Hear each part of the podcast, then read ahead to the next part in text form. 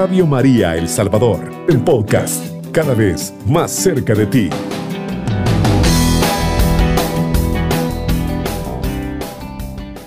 Cuando saber que el buen espíritu está actuando en la vida de unos, de uno.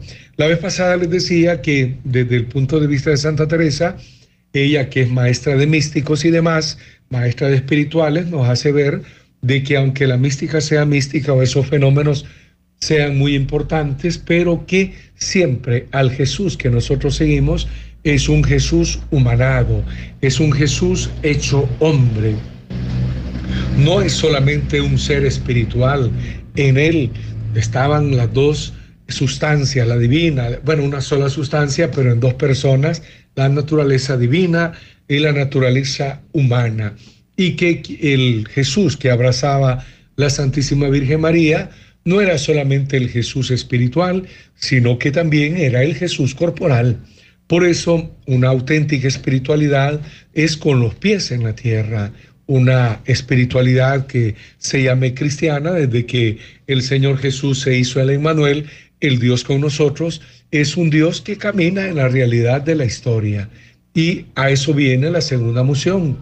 Aparte de que la vida espiritual siempre es con un Dios humanado, como lo vimos hace 15 días. Ahora vamos a otra moción del buen espíritu y es que el buen espíritu lleva al orante a vivir inmersos en la realidad histórica. Vamos a irlo explicando poco a poco. La experiencia de Dios, queridos hermanos, como la fe, es una experiencia histórica que se da en medio de la historia. En la Biblia aparece que el Señor y circunstancias particulares llama a profetas eh, para que actúen en medio de esa historia. Los salmos, que son plegarias orantes, nos hablan de una oración metida hasta en acontecimientos bélicos. Destruye al enemigo. ¿Por qué no sale ya con nuestras tropas? E, y el pueblo de Israel, eso hemos de agradecerlo, aprendió a hacer oración en medio de los acontecimientos históricos como también nosotros hoy estamos llamados, desde que Jesús se hizo el Emmanuel, el Dios con nosotros, a, a vivir inmersos en medio de esta realidad histórica, porque el Dios que buscamos no es un Dios solamente espiritual, sino que es un Dios que camina en la historia. Yo sé que a algunos no les gusta esta visión, a lo mejor pero en los años 80 de la misa campesina nicaragüense había un canto que viene muy al caso y yo espero que me lo pongan en la primera pausa musical que decía, vos sos el Dios de los pobres, el Dios humano y sencillo, el Dios de rostro fruncido, el Dios que vive en las calles y que estás presente en, en los que ilustran zapatos, en los que venden las minutas, en todos aquellos que trabajan en las gasolineras. Por eso hoy vamos a escuchar ese canto en el momento de la primera pausa musical, haciéndonos ver cómo este Dios está en historia. Y tal vez en la segunda pausa vamos a poner también aquel otro que ya les he mencionado muchas veces de España que decía, su nombre es el Señor y pasa hambre y está en la boca del hambriento y muchos que lo ven pasan de largo, a veces por llegar temprano al templo. Ahora bien, el Señor está en todos los que sufren, pero el Señor también está en todas las alegrías, en todas las esperanzas, en todos los que se enamoran y viven, están viviendo una relación hermosa con una persona que aman.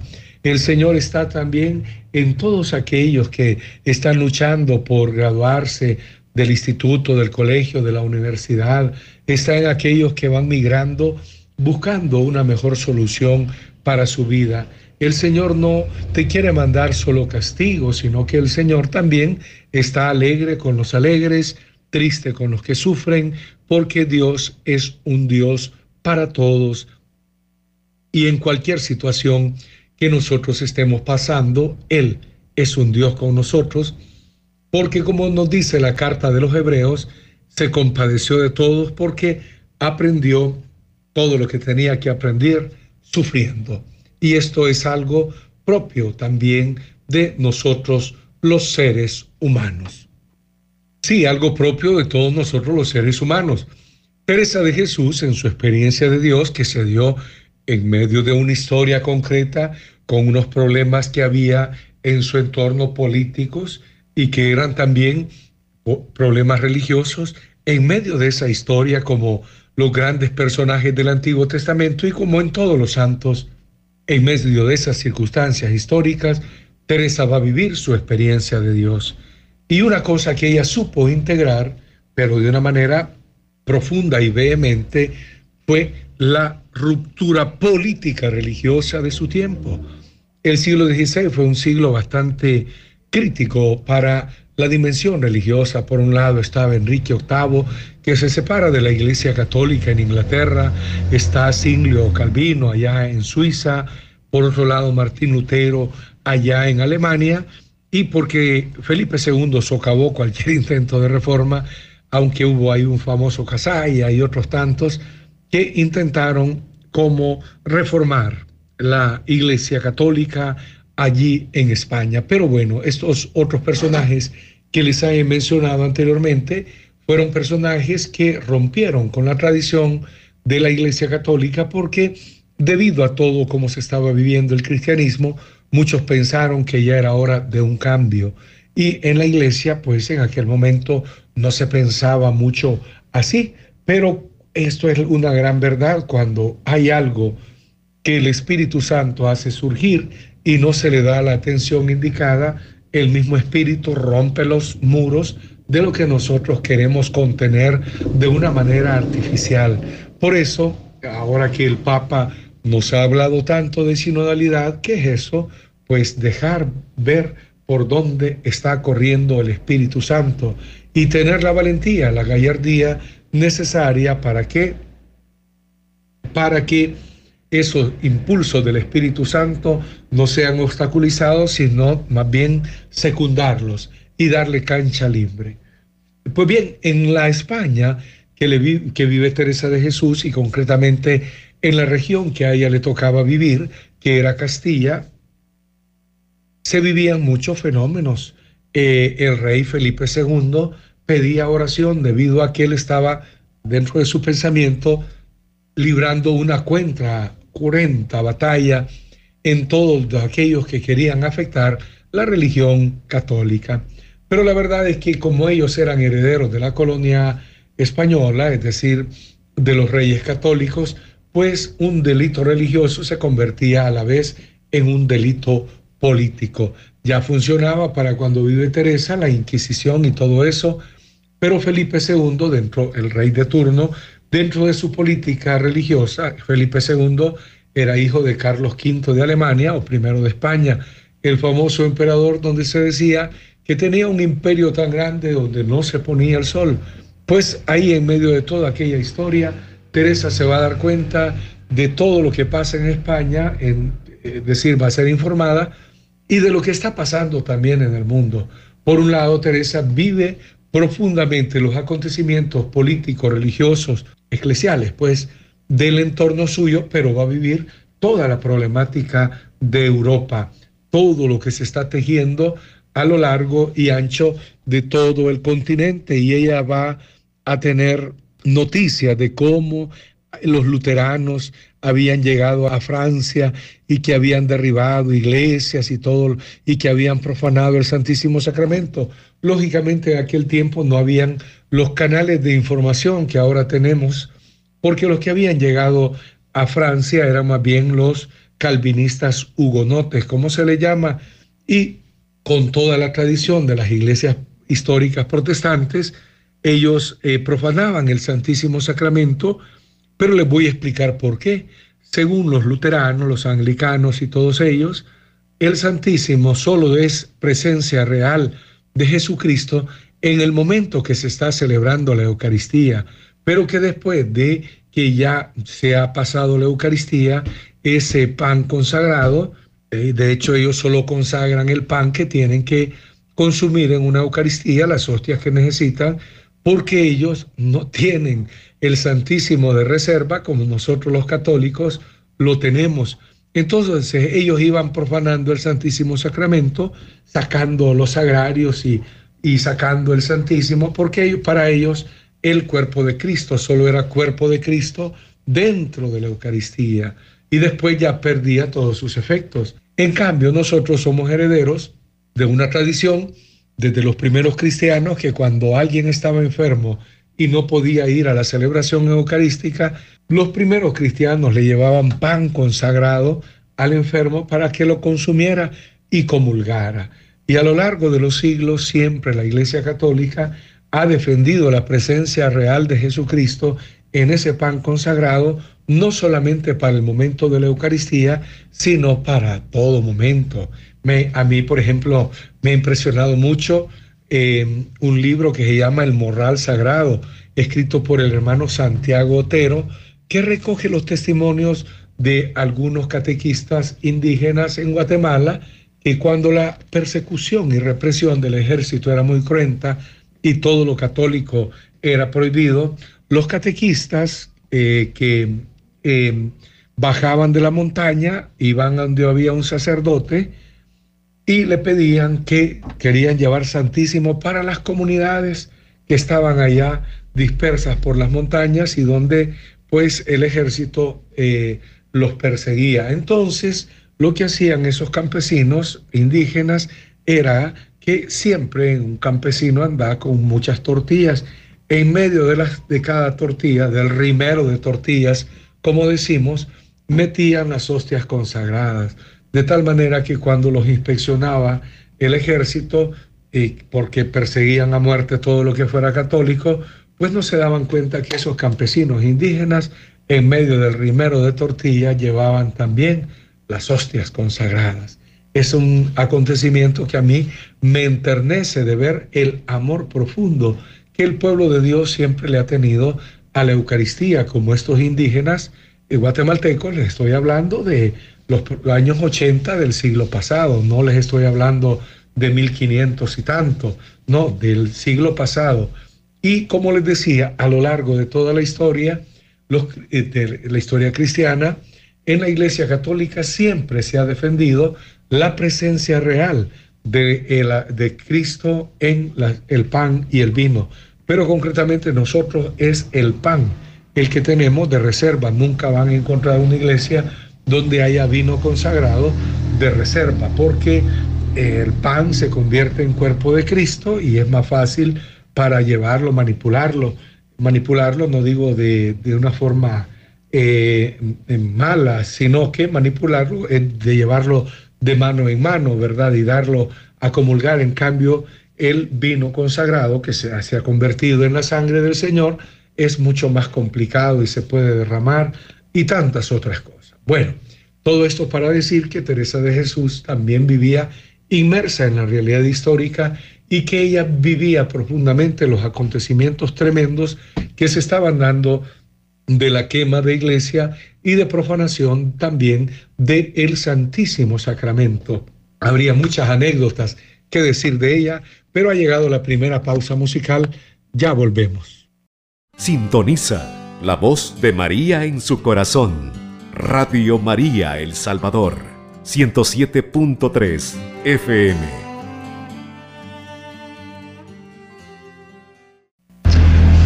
Bueno, y en medio de esa realidad histórica, ahí está Teresa de Jesús defendiendo el Santísimo Sacramento.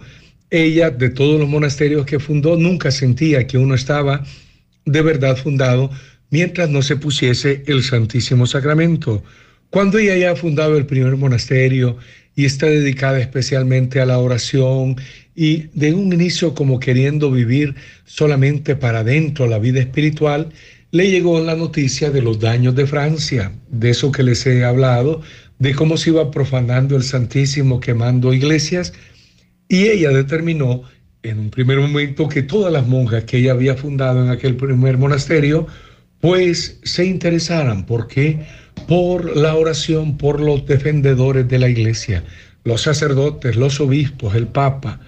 Y fue la Orden de Carmelitas Descalzas, que están aquí en el país también, las primeras que surgieron en la iglesia para orar por los sacerdotes. Teresa de Jesús quiso dar una respuesta de esta manera al desafío eclesial que estaba viendo en ese momento a las mujeres no se les permitía hacer nada en aquellos tiempos, entonces ella decide que sus monasterios se dediquen especialmente a orar por los sacerdotes, por los defendedores de la iglesia, por todos aquellos que tienen que predicar no solo con las palabras, sino con los ejemplos. Así que a partir de aquel momento de 1562, pues la Teresa de Jesús comienza a orar desde entonces por los sacerdotes. Y hoy es tradición que en todos los monasterios de carmelitas descalzas se hace mucha oración por los sacerdotes, por los obispos, por el Papa, por las religiosas y por todo el pueblo cristiano. Pero fueron ellas. Hoy hay muchas congregaciones que oran por los sacerdotes, pero la primera que surge para esto es la orden de las carmelitas descalzas en la historia de la iglesia. Así está marcado para siempre. Por otro lado, también, queridos hermanos y hermanas, eh, con el tiempo le llegaron a Teresa de Jesús también un sacerdote franciscano que trabajaba con Fray Bartolomé de las Casas aquí en el sur de México y parte de Guatemala, este fraile se llamaba Fray Alonso Maldonado. Y este Fray Alonso Maldonado le llegó a contar a Teresa y a las monjas cuántas almas se perdían acá en América porque no había quien las bautizara ni quien las hiciera cristianas. Y en aquel tiempo se pensaba que si alguien no estaba bautizado, directamente a la condenación. Entonces Teresa eh, sufría por nosotros los americanos, o por los que llamaban indios en aquellos tiempos, porque no había quien nos evangelizara. Y después que este padre Alonso Maldonado le dio una charla muy profunda sobre el sentido misionero aquí en América y las almas de los indígenas y todo eso, pues resulta que Teresa se fue a una ermita a orar con, y, y lloraba por nosotros los americanos y en esa misma oración que un día hizo ahí, después de escuchar a Fray Alonso Maldonado, Teresa escuchó una palabra de Jesús, una locución, es decir, el Señor le habló directamente al corazón y le dijo, espera hija y verás grandes cosas. ¿Y qué fue lo que pasó? Que un nuevo superior de Teresa le dio patentes para que ella eh, fundara eh, sacerdotes, también frailes, con el mismo espíritu que ella estaba fundando también, aquellas sus primeras monjas, pero con un talante misionero. A mí, y yo creo que ya lo he dicho por acá, pero yo soy un pobre hombre nada más, pero lo que más me hace orar después de leer la palabra de Dios, después de leer Teresa, lo que más me hace orar son los acontecimientos históricos. Cuando tú ves lo que está sucediendo en Ucrania, si hay infierno en la tierra, son nuestras cárceles en estos países latinoamericanos. ¿O cómo no te vas a condoler también con tanto asesinato por el narcotráfico o el Estado Islámico que también sigue ajusticiando cristianos, quemando iglesias, matando sacerdotes? Hombre, pues para eso tenés, debemos de tener bien puestos los pies en la tierra y saber que el Espíritu Santo, así como movió a grandes personajes en el Antiguo Testamento, y que para que esos personajes ayudaran en la historia que se estaba viviendo en Israel, de la misma manera, ese Espíritu Santo nos sopla a cada uno de nosotros para que vivamos el compromiso, porque nuestra fe, queridos hermanos, es siempre histórica.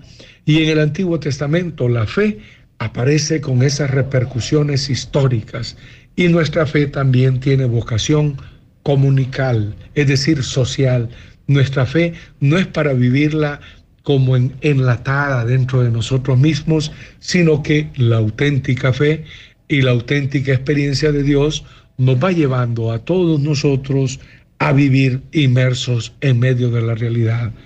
Así que no rehuya los noticieros, no rehuya saber de lo que pasa en el mundo, porque ese será su mejor libro de oración. Yo se lo digo por experiencia mía, aunque con todo lo débil y pecador que yo soy, pero lo que más me hace orar es todo lo que pasa en la historia, es todo lo que pasa en este país a nivel político.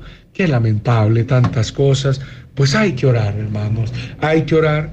los, como cristianos no solo tenemos derecho a quejarnos, sino que sobre todo tenemos derecho a orar, a orar y a orar por todos, por los que nos gobiernan, orar por los que no nos gobiernan, orar por todo el mundo, porque en el corazón de una persona orante caben todas las personas. En un país a lo mejor viven polarizados o en una familia viven polarizados, pero en el corazón de los que, del que ora ese corazón se ha convertido en un corazón humanizado, en un corazón que vive tratando de que, al menos en el corazón suyo, todo mundo viva en paz.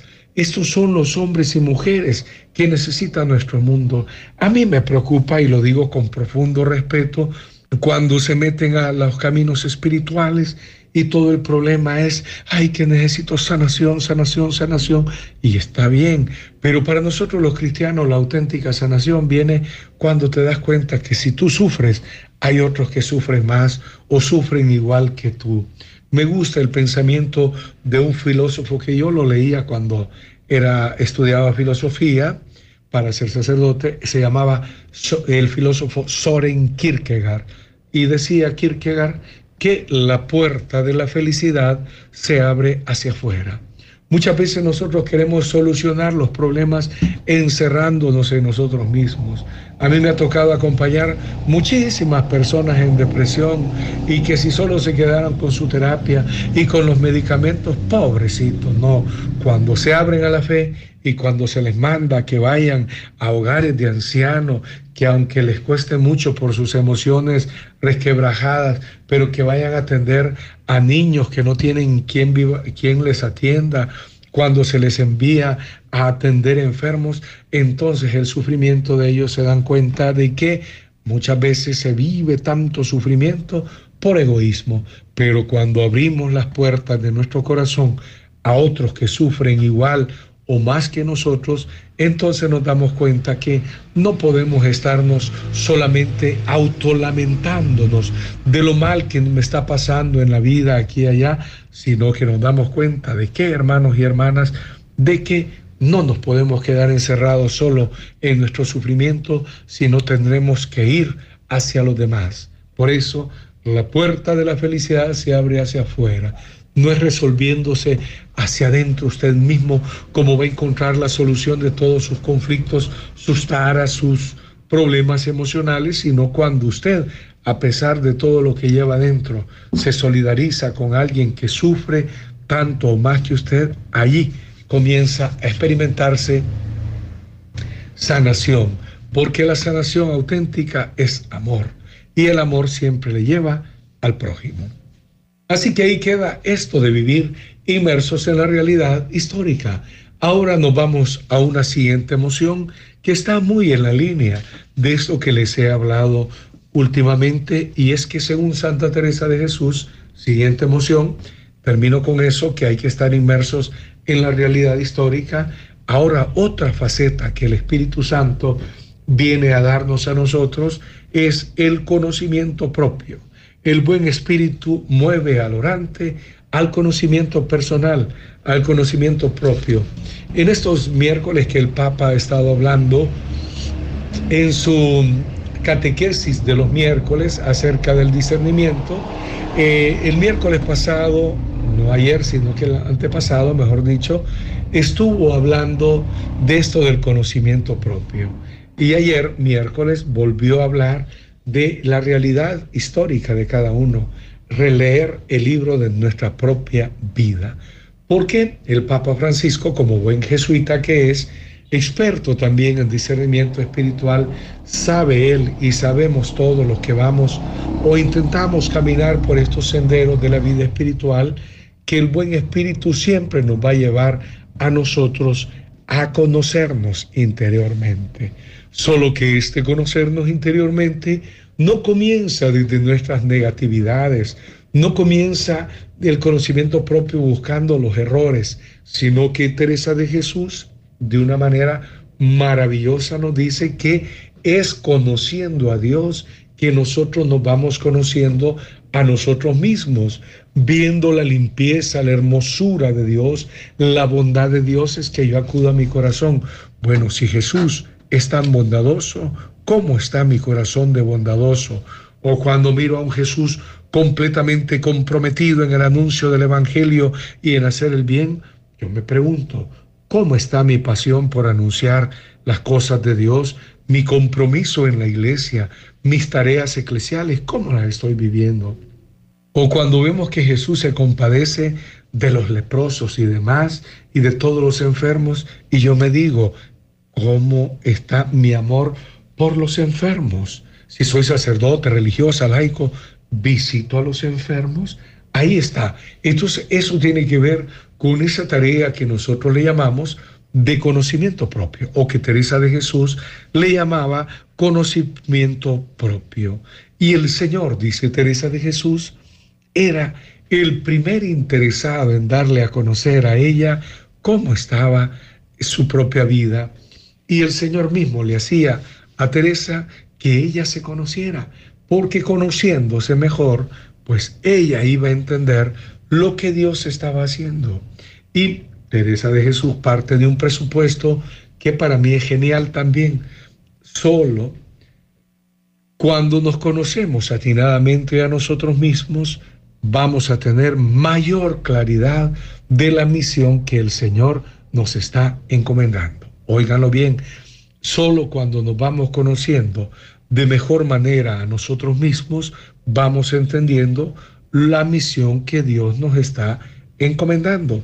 Porque el Señor a nosotros a lo largo de nuestra vida nos da, va dando muchos dones y talentos. Creo que ya lo he hablado por aquí. Dones y talentos que uno se maravilla de que uno, como es indigno y pecador, Dios le confíe tanto. Pero se va dando cuenta uno que esos dones y talentos no son porque uno se los merezca, sino porque Dios lo está capacitando con esos dones a uno para la misión que Él desea que nosotros realicemos en la iglesia. No piense usted que esos dones y talentos que usted tiene y los que ha ido aprendiendo son para que usted diga, ay, qué inteligente soy, qué bonito qué bonita soy con tantas cosas que Dios me ha dado. No, todo eso tiene que ver para la misma misión que el Señor le está encomendando. Sintoniza la voz de María en su corazón. Radio María El Salvador, 107.3 FM.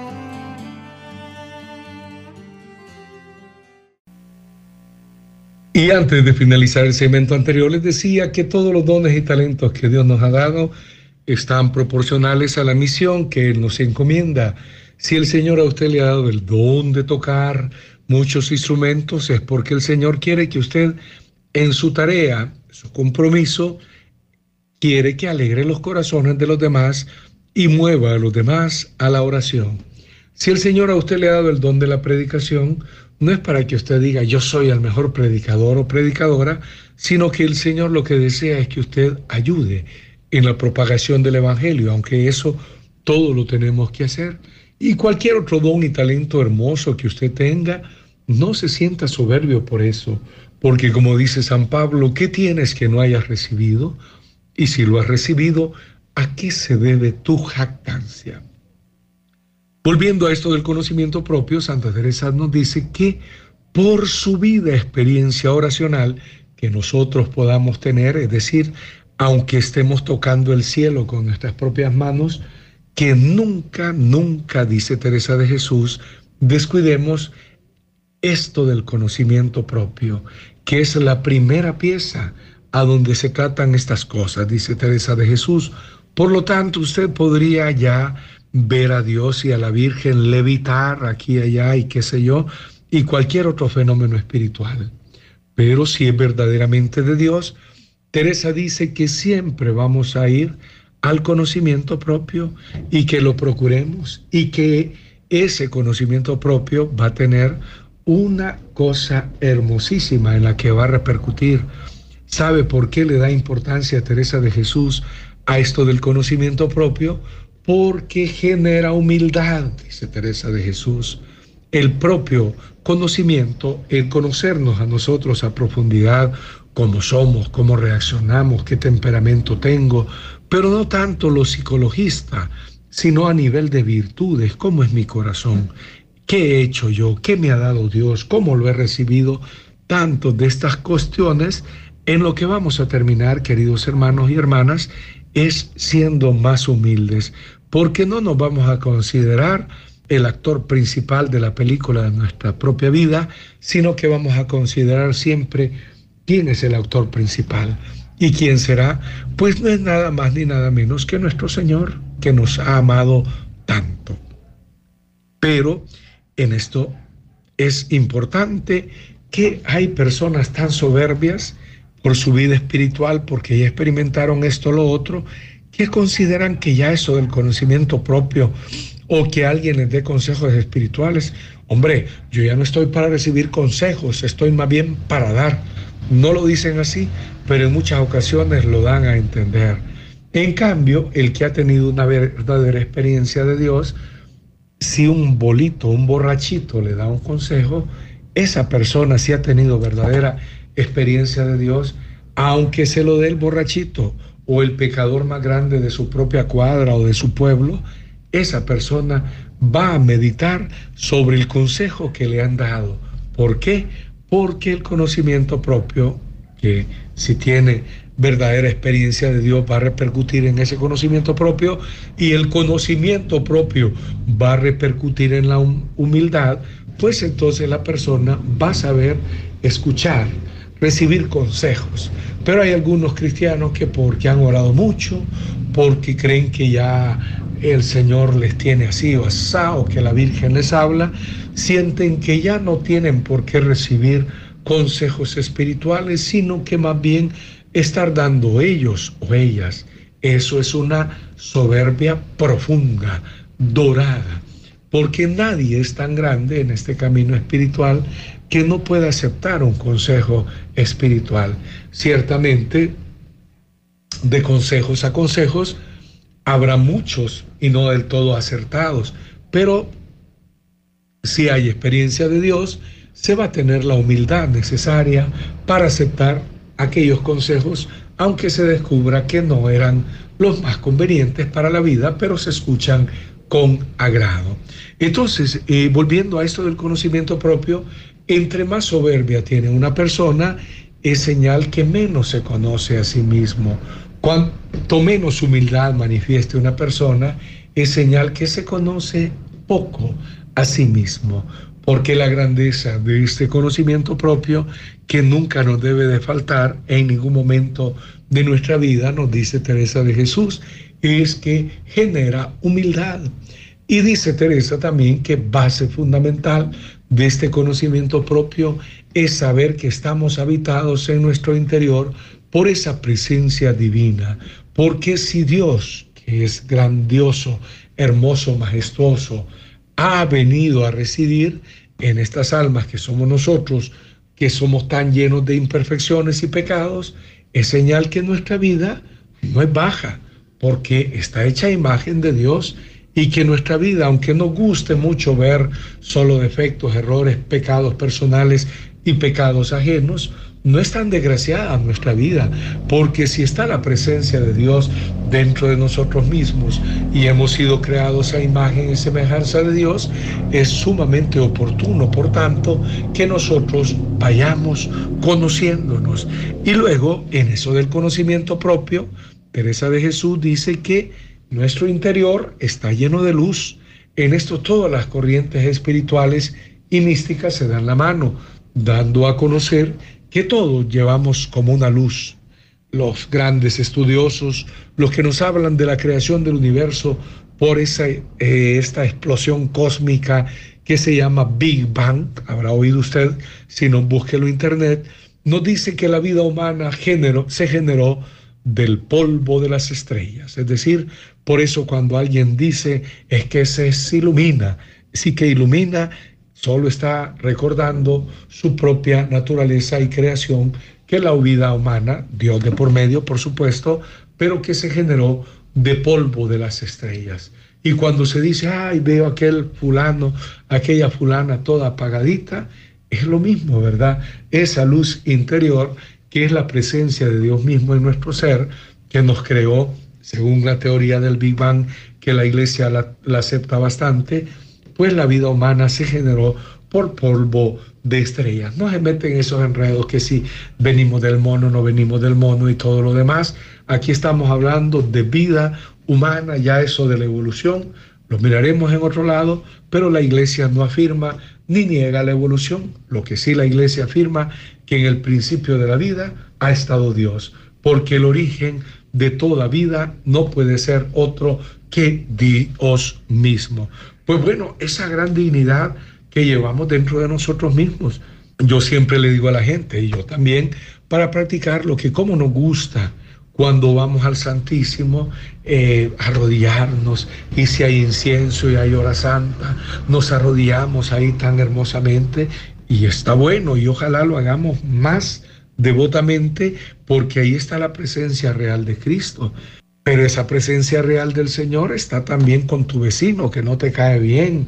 Esa presencia del Señor está también en ese compañero o compañera de trabajo que te quieren siempre cerruchar el piso. Lógicamente es más agradable, más dulce, más bonito estarse en una hora ante el Santísimo Sacramento en oración que estar escuchando las sandeces o las tonterías que esas personas que tal vez no te caen bien a ti andan diciendo, pero son presencia de Dios. Y claro, de, acuerdo a nuestros gustos, es más hermoso estar con incienso cantándole al Señor aquí y allá que toparme con ese otro hermano o hermana que es presencia de Dios, pero que nos cuesta muchísimo. Pero ahí está la presencia de Dios, la dignidad de la persona está en todos los seres humanos, aunque hayan cometido el pecado más grave de todo el mundo, que sea el campeón del pecado, sea hombre o mujer, no importa. En aquella persona siempre está Dios. En esos que matan está la presencia de Dios. En los sicarios como en sus víctimas está la presencia de Dios. Y yo ya les he contado, creo, en este programa, que hace algunos años, dándole retiro al clero de la arquidiócesis de Honduras, un padre español se acercó y quería hablar conmigo, pero yo quedé bendecido más bien con lo que él me contaba y él me decía que iba a las cárceles, que él era capellán de cárceles y que estaba profundamente conmovido. ¿Y por qué? Le dije yo. Porque a mí me toca atender muchos que son sicarios, me dice, que han sido sicarios pero que hoy han sido lógicamente capturados y que los sicarios le contaban que sienten la intercesión de sus víctimas por la conversión de ellos mismos. O sea, esto es, mire, a mí me impactó profundamente. O sea que las mismas víctimas de esos sicarios estaban intercediendo por la conversión de aquel que les había quitado la vida, de aquella persona que los había rociado a balazos o los haya asesinado como los haya asesinado. Lógicamente, queridos hermanos, esto solo lo podemos vivir desde la fe y comprenderlo desde allí. Humanamente, razonablemente, es como para que los familiares de esas víctimas, pues, se encendieran y quisieran hasta la muerte de ellos y una muerte terrible. Pero como nos dice nuestro amadísimo Papa Francisco en la Fratelli Tutti, que aunque nosotros le diéramos a los grandes criminales unas muertes más cruentas que los que ellos mismos han hecho sufrir a muchos, nunca terminaríamos de agotar esa sed de venganza. Y que por eso el Papa Francisco, como todo el cristianismo, nos propone el perdón. El día en que nosotros legalmente nos desquitemos de los criminales, de los que nos han hecho daño, pues estaremos supuestamente, la ley triunfó. Puede ser que sí, pero también tu sed de venganza ha triunfado. Si nosotros luchamos por la justicia, no es para vengarnos de los demás, sino para que las personas que han cometido errores reciban una lección en la cual entiendan que no pueden seguirle haciendo daño a los demás, pero nunca el cristianismo ha apoyado de ninguna manera que a los malvados hay que matarlos. Hubo tiempos en que los estados aprobaban la pena capital y alguno dirá, ay sí, la Inquisición. Pues sí, cada cosa en su tiempo. Hoy el Estado Islámico es Inquisición, pero De eso a algunos no les gusta hablar mucho, Inquisición musulmana, pero bueno, podríamos apelar a tantas otras cosas, pero en este momento, o hay veces que a mí me dicen, ay sí, algunos críticos usted, que la Iglesia Católica, que ustedes que la, que la Inquisición, que ustedes, que cómo maltrataban a los indígenas. Bueno, le digo yo, yo asumo esas realidades de la historia porque pertenezco y humildemente a esta iglesia católica, pero yo no estaba ahí cuando eso se cometía. Y en aquella, las, cada cosa en su tiempo. Si en estos tiempos tuviéramos esa actitud, por supuesto que sería terrible. Pero ahora nosotros estamos en una época de gracia. Así que yo asumo toda la verdad histórica de nuestra iglesia, de los errores que se han cometido, como de la santidad también que nuestra iglesia tiene, pero yo no soy el responsable de todo ello, pero asumo esa realidad de pecado y asumo esa realidad de santidad también que va fluyendo en la iglesia, pero yo podría dar razón de lo que yo hago hoy, en este momento. Pero usted, ¿cómo va a poder dar razón de lo que hizo su abuelo, de lo que hizo su tatarabuela y que a usted se lo vengan a cargar? Con todo, pertenezco a este conglomerado, como usted también, si me está escuchando, de la Iglesia Católica, y así como en nuestras familias hay cosas gozosas y cosas para lucir y otras cosas no tantas, pues así también en nuestra Iglesia Católica. Bien, va llegando el punto final de este programa. A lo que he querido ir en esta última moción es que la dignidad de la persona nunca la borran los pecados, por muchos males que una persona haya hecho, nunca el pecado va a borrar la dignidad de las personas. Y el criminal más criminal sigue siendo presencia de Dios, aunque él no se dé cuenta, aunque él o ella actúen de la forma más torcida, pero siguen siendo presencia de Dios. Esta presencia de Dios no está solo en los buenos, sino que también está en los malos, solo que los malos o los extremadamente malos no dejan actuar esa luz y esa bondad misericordiosa de Dios, porque al fin y al cabo todos hemos sido creados para amar. Y termino con la oración de Santa Teresa y que después la oiremos cantar. Nada te turbe, nada te espante, todo se pasa, Dios no se muda, la paciencia todo lo alcanza, quien a Dios tiene, nada le falta, solo Dios basta y que le bendiga el Dios Todopoderoso, que es Padre, Hijo y Espíritu Santo. Que estén en una profunda experiencia de Dios y Dios mediante nos encontramos el próximo jueves. Cubriendo todo El Salvador. Radio María, 107.3 FM.